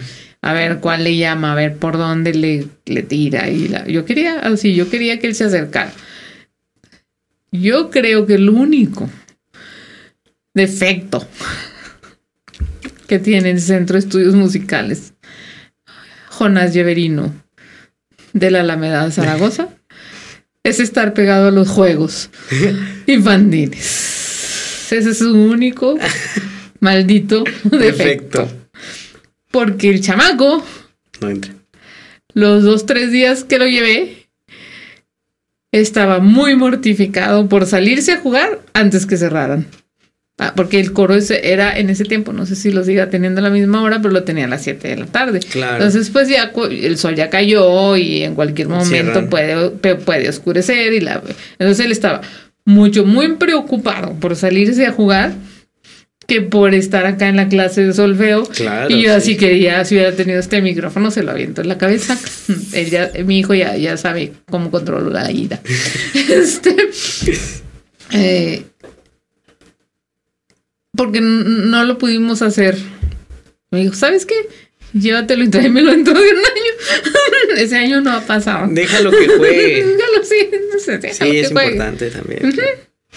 Es- pero creo que es sería lo único criticable de mi parte porque ha formado muchos músicos No, en esta el- ciudad en, en muchos El- instrumentos. El SEM es lo más constante que hay en, en formación infantil pedagógica. O sea, el maestro Lalo es una institución en la Sí. pedagogía. y, a- Saltillo. y además es un tipo, es un paso con mucha paciencia, Totalmente. con mucha paciencia. Se hace tocar las campanas de la catedral que no será capaz de hacer tocar. Exactamente. Sí. Y ahí está. Y ahí está. Y Sí. es el único que las ha hecho tocar. Sí, sí, sí.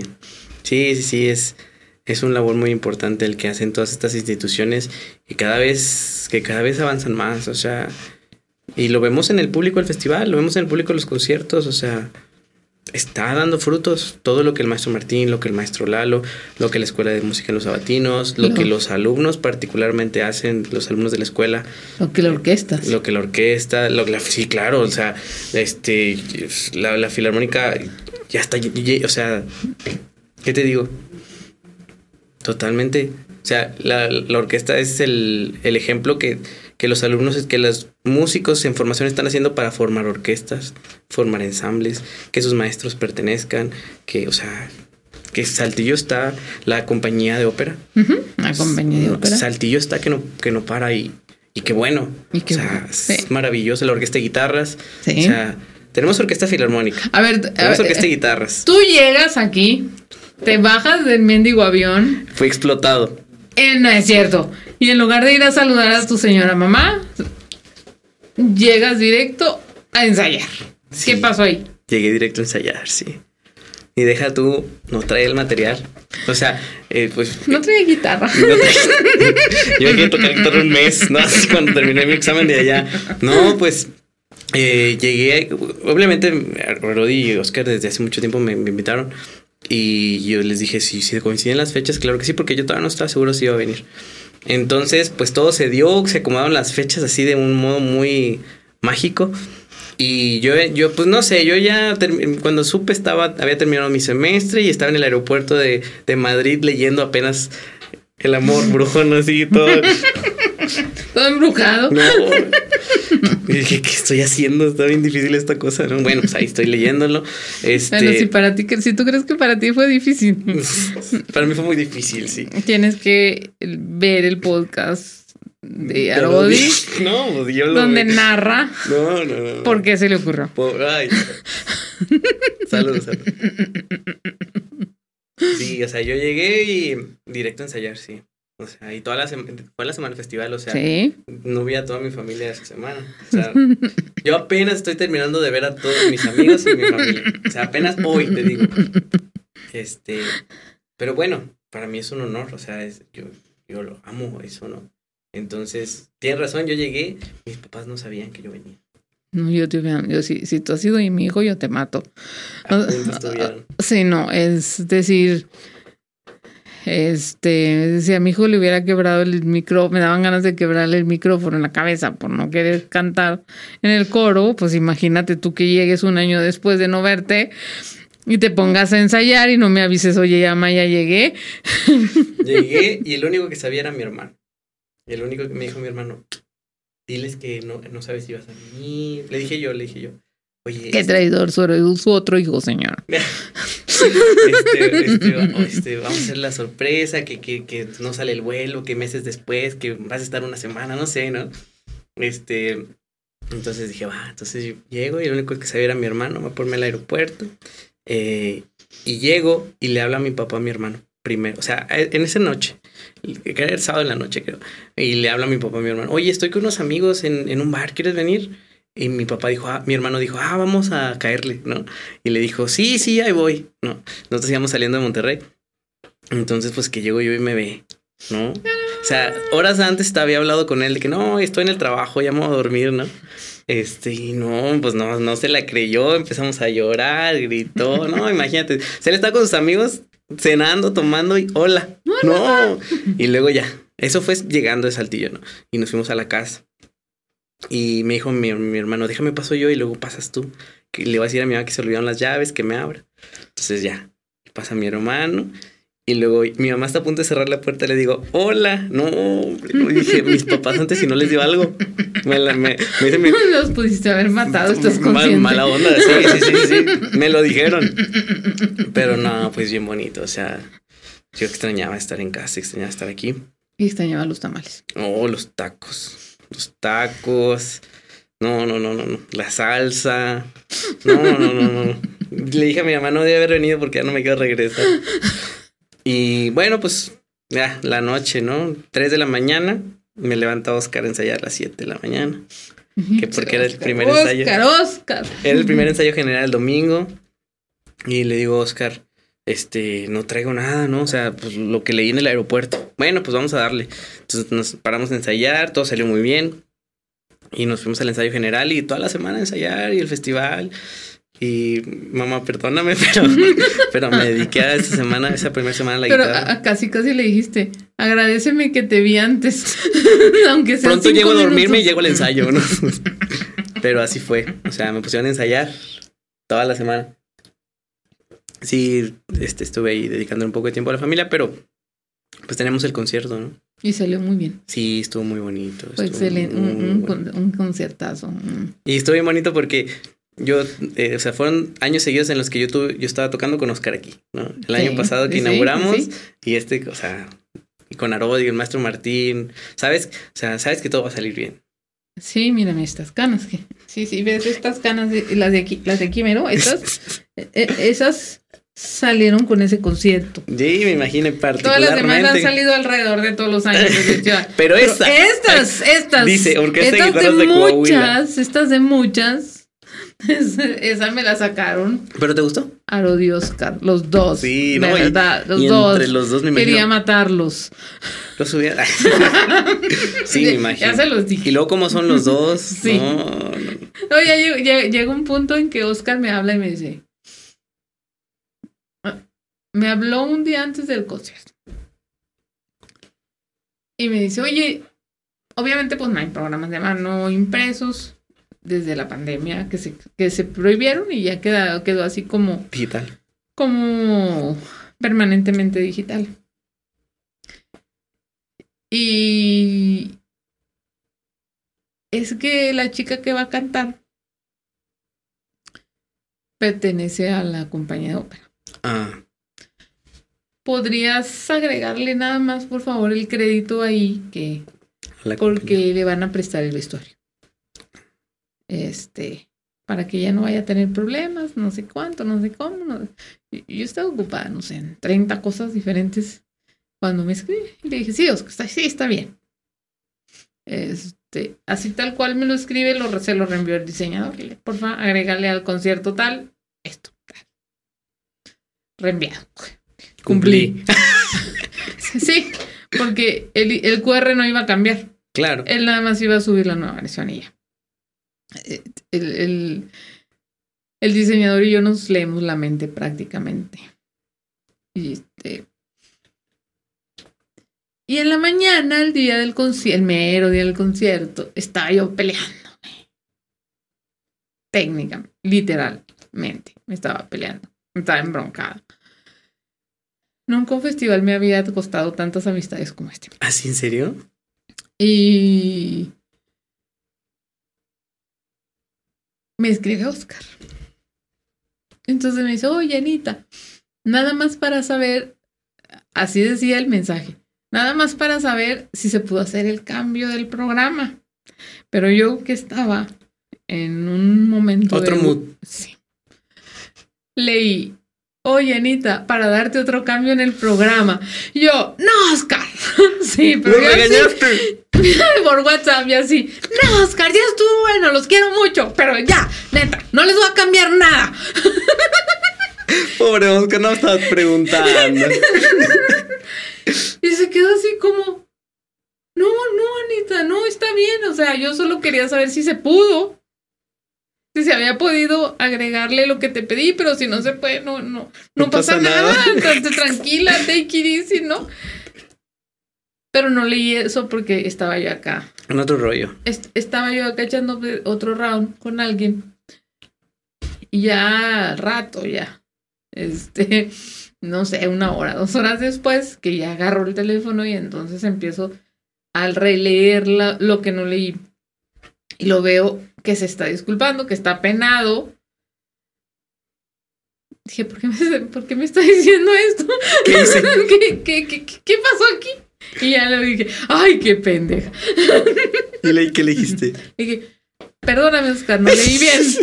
Creo que sí le puse así, perdóname, Oscar, no leí bien. No, lo de ayer ya quedó. ah, bueno.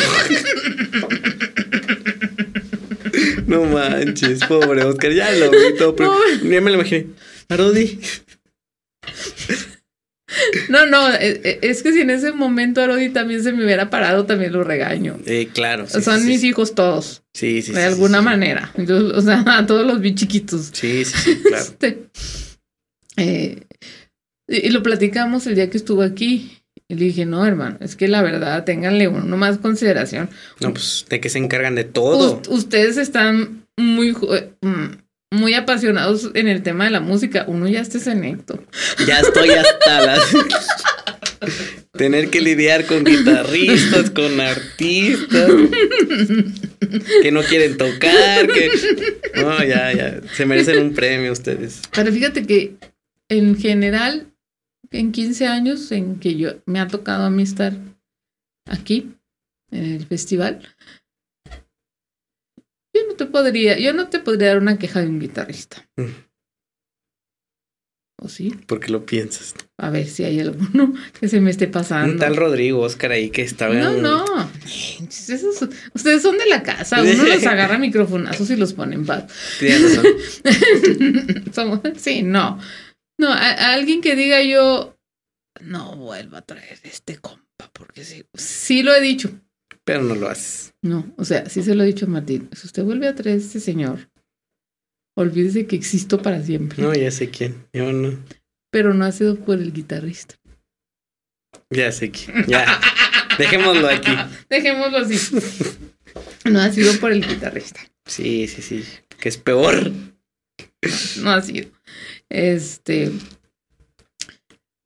Pero en general, los, los músicos, los ejecutantes que, que han venido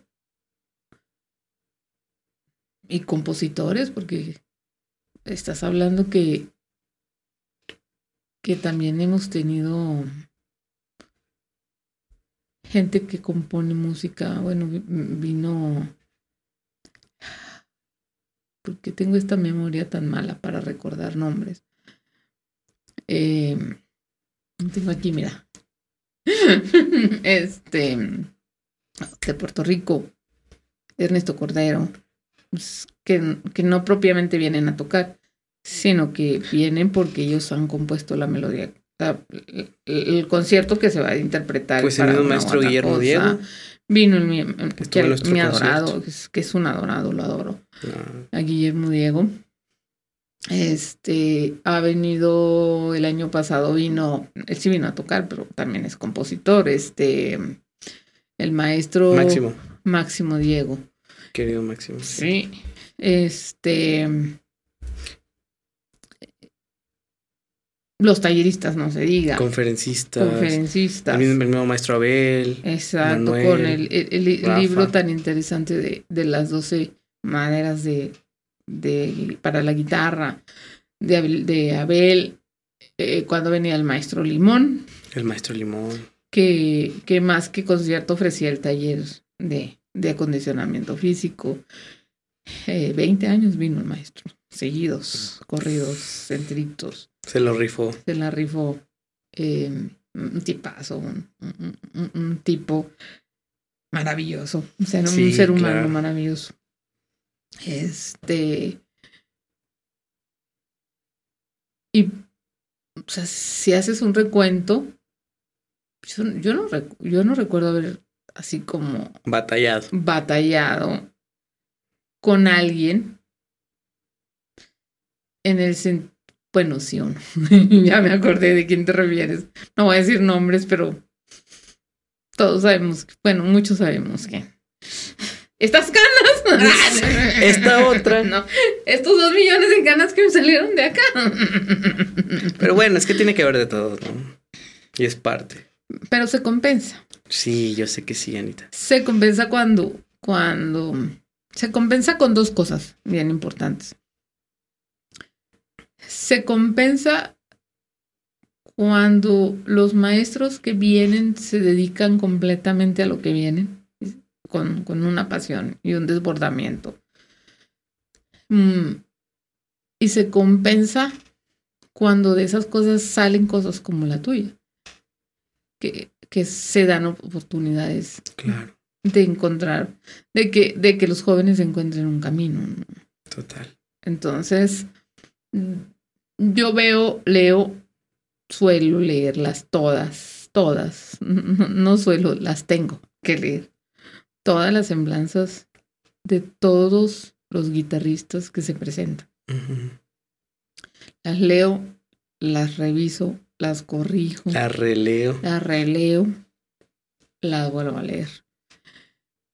Y cuando veo con quienes se formaron o con quienes tomaron clases magistrales, digo, pues este ya vino, este ya vino, este ya vino, Fue aquí, este ya vino, fue aquí. este ya vino, este, este, este, este, ¿Qué no pueden ofrecer los muchachos de aquí en comparación con la gente que traemos? Si Claro. son los, si están siendo formados por las mismas personas. Claro. Obviamente traes otras personas a tocar para que tengan una apertura de lo que se está haciendo en otras partes. Eso es, indis- es indiscutible, ¿no? El, el hecho de que vengan jóvenes de otros países a, to- a- a tocar el festival es eso, Claro. que, el, que, el- que los de aquí puedan ver. ¿Qué está haciendo? No sé, este año un- un Guillermo Luis, por ejemplo. Francisco. Perdón, Francisco, 24 años. Monstruo. ¿Qué hizo en la maestría con Soran? Soran. Exactamente. Este, todas las chicas que ya mencionamos. Sí, sí, sí. Eh, Irina cuando vino la primera vez. El Cuarteto de Irina, México. el Cuarteto de México. eh, que uno de ellos pertenezca de planta el concertismo, al de Bellas concertismo de. Bellas Artes. Pues no, son cosas, son, son cosas que no. No, no, no es cualquier cosa, no. Este, el propio Pablo. Cuando lees su semblanza, dices, pues este, para mí, para mí en lo particular creo que por la manera en cómo es él, su manera de dirigirse con los alumnos, pa- para mí es uno de los maestros más completos de la guitarra en mi país. Y ver que se formó ca- prácticamente igual, Con Juan Carlos Laguna. otro referente. Cuate del maestro Martín. De esa Eh, generación. Sí, de esa generación. Este, pues dices, "N- n- nada te puede pagar esto, Claro. estar ahí, nada te lo puede pagar, nada. No, no, no. Claro, sabes que abres las puertas para quien ni te imaginas. Sí. Y es muy bonito, o sea. No, no, no, el festival representa. No, cuando el maestro Martín en el examen dijo que íbamos a tocar ahí, lloré. O sea, lloré.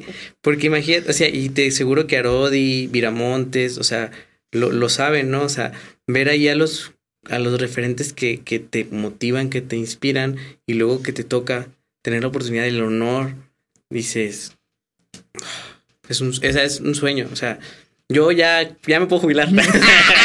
No, ya cumplí, rey, no, ya vámonos. que a Vámonos. no, o sea, cumplo, o sea, es un sueño, es un sueño, o sea, es un sueño muy, muy grande. Claro. Sobre todo porque estás hablando que el nivel del con el que saliste, con el que salen Oscar y tú, el concierto era un concierto de examen. Y en cinco minutos después de terminado, resulta que ya es un concierto que va a abrir un festival internacional Ahí nomás. No, y luego, o con sea, la orquesta. o sea, tienes al maestro Martín ahí sentado, encargado de todo. Tienes a Natanael aquí dirigiendo. Tienes al concerti a, la, a la maestra concertista. Tienes, o sea, ti- sabes que todo va a estar bien. Estás en casa. Queda disfrutar, sí, en casa. Estás Tienes en al casa. compositor Sí, ahí, que ahí. estuvo en los ensayos, que no te cambió nada. O sea, Ay, lo adoro. el maestro Guillermo es, es un amor. O sea, dices, es que no, no, no queda más que disfrutar. Sí, O sea, sí. estás en casa. Y luego que tus papás vean eso. Sí. No, exactamente. Y, y, y, y ya de regalo tus amigos. Sí, no. Yo nada más escuchar los gritos de, de mi mejor amigo que es Lalo, de mi mejor amigo. No, no, no. Bien bonito. O sea, eh, sí, ese, ese momento en mi vida fue muy hermoso. O sea, las personas que estuvieron ahí se los agradecí tanto. Este, mis papás llorando, el maestro Martín, eh, desde el ensayo. Aquí falta esto. Aquí, maestro, por favor, aquí este es, es- es esto. Eh, el sonido. eh, o sea, así como tú dices, arropados de por Sí, todos lados. Sí, sí. El maestro Natanael, no, no te preocupes, yo aquí te marco. No, o sea, rescatado por todos lados. Que Con, con- con la maestra Concertino, no, no, yo, este, este solo es tuyo y mío, no te preocupes. O sea, dices, elegí bien. Las decisiones que he tomado para estar aquí han sido las correctas. Claro. Dices, qué bonito, o sea, vamos para adelante. Si llegué aquí, ¿qué no podría hacer? ¿Cómo? Si llegué hasta aquí, Ah, ¿qué no podría hacer? bueno, no sé, ya veremos. no, no, pero- amigo, a ver, no. Eh, eh, eh, esa noche del discurso fue, dos de estos se van. Porque Sí, en ese tiempo todavía Oscar estaba en veremos si se iba o no. Sí, sí, sí. Este, y yo como todavía corrigiendo al maestro. Ay, maestro, para que vuelvan. o sea, sí está Sí. chido que se vayan, qué bueno. No, es un labor, o sea, lo ves en Arodi, en el maestro Martín, a ver, te formaste, tuviste la oportunidad de irte, toca regresar, toca regresar a y regresar todo lo que la escuela te dio, todo lo que Saltillo te dio, o sea, es mi sueño también, regresar aquí a, a compartir todo lo que pueda aprender, todo lo que te pueda aportar Claro. sin problema, o sea, Le- es un honor. Lo platicábamos hace unos podcasts, el este Alejandro Reyes y yo. O sea, ¿por qué no? ¿Por qué, por qué Saltillo no puede ser una capital capaz de ofrecerle a sus músicos un lugar para vivir dignamente? Claro. A los alumnos, ¿sabes qué? Me voy a ir a Saltillo porque allá está tal y tal. Y hay cuatro opciones en piano y cuatro opciones en guitarra y cuatro... Sin problema, eso somos y vamos todavía más. Por supuesto. Sí, sí, sí. O sea, Más te Y- vale que vuelvas. no, y, y es lo que toca, o sea, yo quiero regresar. O sea, yo quiero estar aquí en casa. Saltillo me gusta. Saltillo es todo. Saltillo nos une. Saltillo. Patrocinados. Patrocino. Perdonen, Sí. perdónenos, Presi. No, el, mismo, o sea, es que mucha gente me apoyó, el alcalde, el gobernador electo, el maestro Martín, ustedes, o sea, aquí es, o sea, gracias a eso estamos, podemos hacer muchas cosas y toca regresar. Claro. Pero, pero además es, es el poder vivir en tu propia ciudad donde tú quieres vivir con la gente que tú quieres estar, haciendo lo que te gusta. Así de sencillo. Así tendría que ser la vida. Sí, Más cosas, sin más complicaciones que eso. sí. Viajar y todo y aquí, pum, casita. Descansar. Exactamente. No, no, no. Sí es. No, pues no terminamos de hablar de todas las experiencias. Guan, guan, guan, guan. De todo.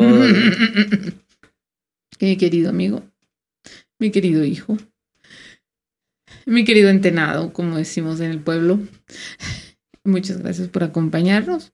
Nos vamos a despedir, pero queremos que no, no solo que regreses, sino que vengas a este lugar que es tu casa, a a decirnos lo que, a actualizarnos, a darnos una actualización, pero también a deleitarnos. Claro.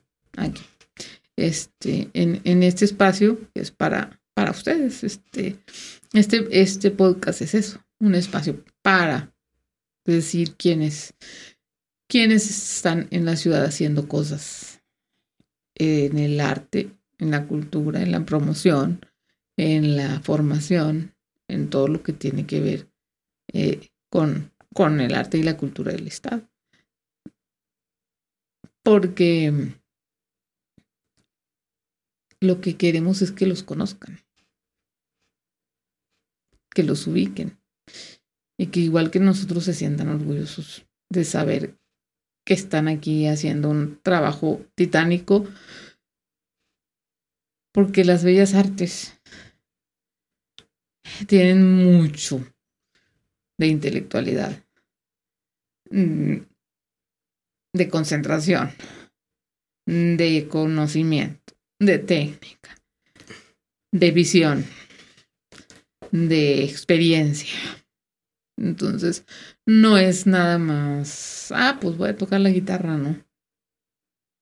Lo que me gusta, voy a tocar en la radio para ganar mi primer millón. ¿Por qué no me dijeron que no era así de no sencillo? era así de sencillo. Tranquila, mi vida. Paulina, solo es, Es una amiga.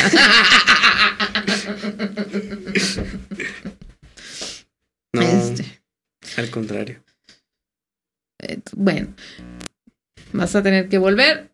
Aquí te vamos a esperar. Muchas gracias por acompañarnos. Nos despedimos. No se nos olvide que el próximo martes a las 5 aquí nos vemos de nuevo en este podcast de preludio, tu preludio favorito, dedicado para mi queridísimo Irán, mi queridísimo productor. Algún día se los voy a presentar. Es más, lo voy a entrevistar un día para que lo conozcan. Claro que te voy a entrevistar. Pero ahorita déjame cerrar aquí con mi invitado. Muchas gracias por tu música. No, Anita. Al contrario, gracias a ti por la invitación. Tú me mandaste mensaje y me llené de felicidad. Fue muy bonito para mí leer que querías que estuviera aquí. Pues es que tenía que ser así. sí. Porque dije, si no lo pepeno ahorita, ¿cuándo? Se me va a volver a alargar. Sí, sí, sí. No, no, no. Para mí es un honor estar aquí. Te agradezco mucho. Te agradezco mucho a ti, a tu productor, todo lo que están haciendo, que es invaluable. O sea, la promoción de la cultura, sin eso no hay cultura. No, no. ¿eh? Entonces, eh, muchas gracias, gracias por la invitación, gracias por, por todas las atenciones y, y para mí es un honor regresar todas las veces que quieras. Claro que sí. Vas a ver que aquí vas a estar. Gracias, Anita. Es- te abra- le mando un abrazote a tu mamá por porque sé que a las mamás nos cuesta mucho. Sí, A los papás también, pero a las mamás nos cuesta todavía mucho más tener que dejar ir al, Al a los críos. Y se son los peques más. Entonces, Sí, no. eh, pues, tan lejos y, y, y, y, y- y- y uno se queda pensando, es que es tan difícil el acceso, no es como que se fue a Monterrey, ¿ves? voy y vengo. Voy y vengo, no es como decía mi papá, papá, quiero ir, estu- quiero estudiar tal cosa en tal ciudad, está muy lejos para que vayas y vengas a comer. Bueno, por ahí va. Para las mamás es así como, Sí. Mm, no es fácil digerirlo. Qué bueno que tu mamá te ha dado todo el apoyo del mundo, que tu papá ha estado ahí también. Sí. La verdad que, que muchas veces si no tuviéramos el apoyo familiar, sería a lo mejor no imposible, pero sí mucho, muy complicado. Muy, No, muy yo- complicado. A mis papás, a mi mamá, a mi papá y a mi hermano les debo todo.